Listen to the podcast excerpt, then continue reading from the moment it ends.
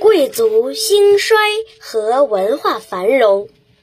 东汉主要国都洛阳，主要皇帝汉光武帝、汉明帝、汉献帝，统治时间二五年至二二零年。王莽夺取西汉政权后，实行了一系列的改革措施，想把国家治理得好。但由于方法不当，搞得天下大乱。公元一七年，江汉平原大旱，粮食颗粒无收，人们先是吃野菜和树皮充饥，后来竟出现了人吃人的惨状。一些活不下去的老百姓，在两个名叫王匡、王凤的农民领导下。成为了起义军，准备集结力量推翻朝廷，这便是绿林起义。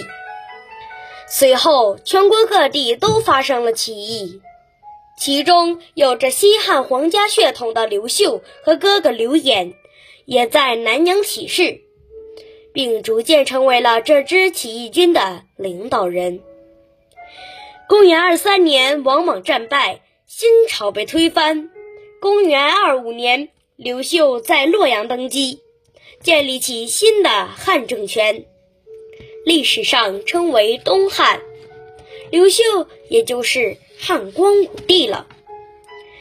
刘秀建立东汉政权的时候，战争可并没有结束，所以他又用了十年多的时间。把绿林军和赤眉军以及各地其他割据势力都一一肃清。到了公元三六年，汉朝终于又恢复了真正的统一。统一国家后的光武皇帝，并没有就此安享太平，而是不断的为他的国家忙碌着。白天，他忙着处理国事。晚上，他还阅读各种治国的典籍，把大臣们也留下来和他一起加班，讨论着各种治国的方略。他的儿子看在眼里，疼在心里，他就对光武皇帝说：“您做这么多事，难道不疲惫吗？”刘秀说：“这是我喜欢做的事，当然就不会感到疲惫。”这就是“乐此不悲”的成语。光武帝还是一个很节俭的人。公元三七年，有一个国家的使者向光武帝进献了一匹千里马和一柄宝剑。光武帝竟把这把宝剑送给了骑士，把这匹马送去了架鼓车。非常讨厌别人拍他的马屁，奉承他的官员除了要被抓起来剃光头外，还要接受种地屯田的惩罚。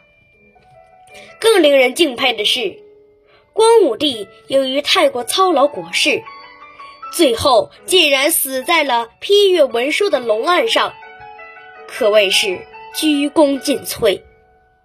正是因为汉光武帝的举事得当。才会让国家出现安定、经济繁荣、人民安居乐业的富强昌盛的局面。所以，历史上把这一时期称为“光武中兴”。